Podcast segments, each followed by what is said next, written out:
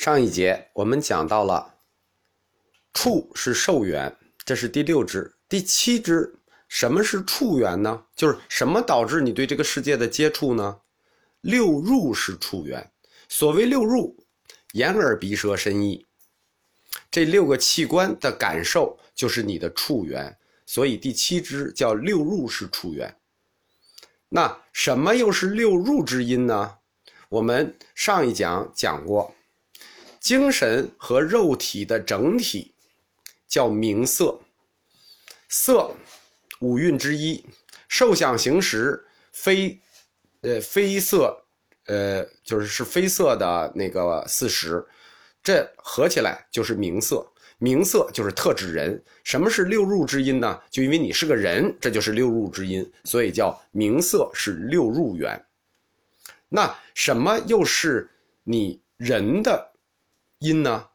这时我们就谈到了识，识是名色缘。关于这个识，它的概念非常的复杂，涵盖佛教从头到尾。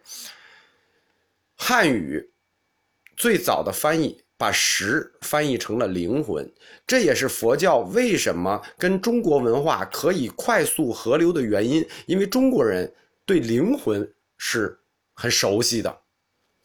但是我们也确实没有一种更好的词去翻译这个“实”，或者简单的一字说清楚这个“实”。我们只能说，“实”是什么呢？是一种精神力，可以让你物质的身体和你所有的感官变成了一个整体。这种精神力你只能意会，无法通过语言去准确的定义它，就是“实”。这种“实”汉译灵魂，我觉得可能也只能用灵魂来形容。所以说，什么是名色缘？就是什么是你人的缘呢？那十是名色缘。第十支，那什么又是十缘呢？行是十缘。这一下就到了后世。所谓行，它不特指行动。我们谈过，所谓行是指你决定去行动的原因，比如你的意志、你的决定。你的冲动，行是实行动的原因，这里的行，所以行是实远。第十一支，什么又是你这些决定，就是你去决定行动的原因呢？终于到了最后了，是持，持是行远。所谓持，汉语又译作无名，愚痴。特指你不明佛理，不明业力轮回的道理，故曰持是行缘。终于说到了持，人生一切都是你持情惹的祸，都是持来的。所以持情这个词，实际就是从佛法里十二因缘里来的。中国人说了几千年的持情，就不知道持情持情为什么是持的情。所以，持就是这个世界和这个人生最后的本源，而整个人生通过十二因缘形成的链条，就如一棵大树。当你斩断痴情，就如树根被斩断一样，将大树连根拔起。有听得比较仔细的人会问我说：“你说的是十一组关系，为什么叫十二因缘？”对。十一组关系是连接了十二个点，所以叫十二因缘。但是我每一次给大家讲因缘，都要从逆观推导，从死推导。为什么？就是很多高僧在讲因缘的时候都讲顺观，从生推导，但我喜欢从死推导，就因为推到最后，你忽然有一种恍然大悟之感，原来人生的归根结底是痴情。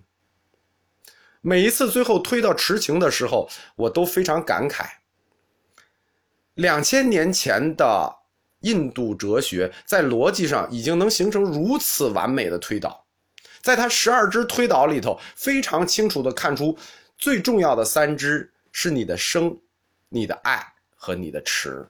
所以十二因缘归根结底就是说了两件事，就是爱与持。但这两件事几千年，人类仍然无法把自己修行到清净，于是禁欲主义、禁欲的主义就成了佛教的必然。如此完美的推导，逻辑学和认识论应用的如此高超，真是令人叹为观止。我每一次推到痴情，每一次谈到这个世界的本源是池，就有一种大树到了根部的感觉，就是只要刀一挥，整个这个链条就会被砍断。感觉这在中国哲学里头是完全不可以想象的。它不光是认识论和逻辑学的高超，我们中国推论任何问题都是一步到位式的，所以中国的哲学书全部是格言论的，就是一个格言，要一步到位给你说清楚。而在西方古典哲学里，一般最多到三段论或者五支论。如果把十二个因缘全部扣成逻辑，这说明古代印度的哲学思想的高度。可以说，直到今天仍然是一个难以跨越的高峰。这可能跟印度哲学非常重视本体论有关。十二因缘作为极地的第二大部分，它的目的是什么呢？它的目的是为了引出业报轮回这件事情，它是业报轮回的理论基础，而业报轮回就是我们说的宗教框架里的神学部分。就是早期佛教的全部的宗教核心，十二因缘它涉及到了过去、未来和现在这三世的因果链条。现在世的果必有过去式的因，现在式的因必导致未来式的果，所以就叫三世二重因果。大家说业力，业力，今天我们说起来很很平常，其实业这个字也并非汉语。我们说过中文。在历史上有两次大的词汇大规模流入中国，第一次就是佛教传入中国，“业”这个词就是梵音，它的音译叫结魔。业是什么呢？简单说，就是一种不导致报应，它就绝不会消失的神秘力量，又叫业力，在佛学里叫业力不失，就是它永远不会失去，无论经多少世。你不报应出结果来，它绝不消失。报有迟早，有此世报，有他世报，报是必然的，是不可逆转的。这就是佛教因果铁律里头不可更改的事情。但是，十二因缘是佛教独创的，业报轮回这个思想却不是佛教独创的，因为在佛陀活动的时期，在印度已经普遍流传了这个业报轮回的思想。呃，如果我们用现在的大白话谈一下，就是业报，就是自作自受的意思，就是你自己作的自己受，不作死你就不会死。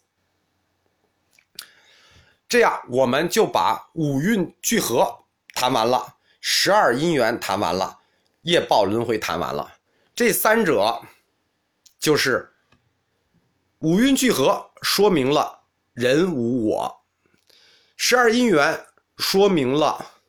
法性空，业报轮回说明了业力不失，整个佛学的宗教逻辑和哲学逻辑在早期就彻底完整了。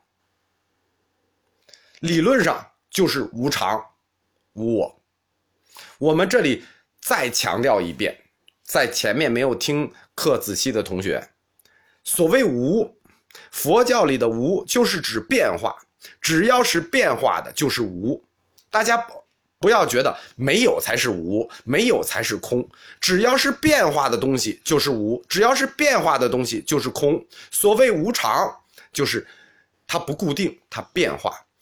法之所以法性空，是因为法随时在变化。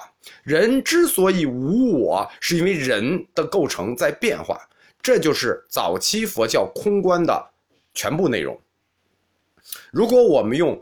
现在哲学的理念重述一遍这句话的话，就是说，这个世界是永远变化的，永远运动的，它没有永恒。这变化如河水，不论是人还是事物，都捆在了因果铁律上，不停的在这条河里奔流。只有因缘聚合的刹那是实在，又转瞬变化。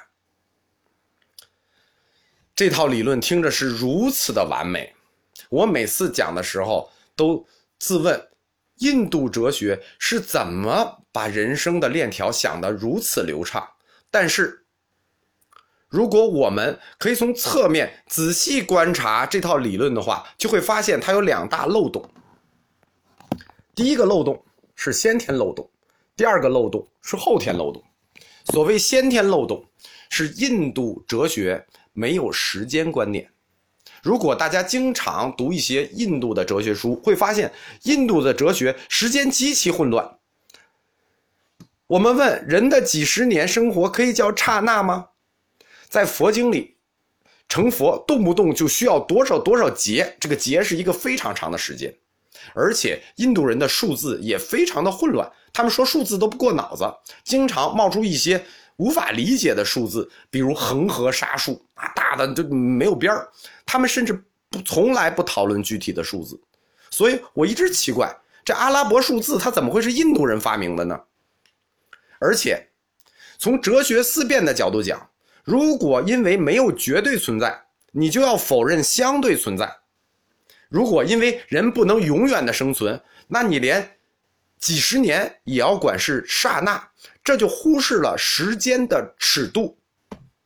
时间是有尺度的，到底多长叫刹那？你能管一百年叫刹那吗？对，你的尺度的比较到底是什么？所以这个问题在小乘佛教里一直非常混乱，我们管它叫印度哲学的先天混乱，它也呈现在佛教里。但这个问题到大乘宗得到了一定的改善。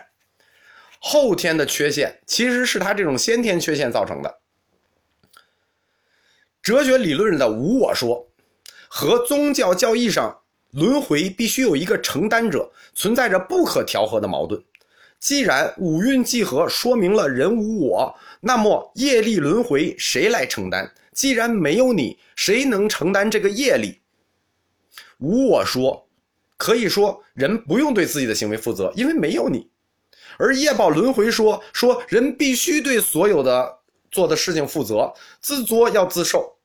这种矛盾，实际就是因为时间尺度造成的对人这短暂的几十年刹那尺度的先天错误造成的后天缺陷，而这种矛盾可以客观说，佛教内部千年以来无数教派各种想办法去调节它，仍然没有得到圆满的解决。可以说，这个漏洞是致命的。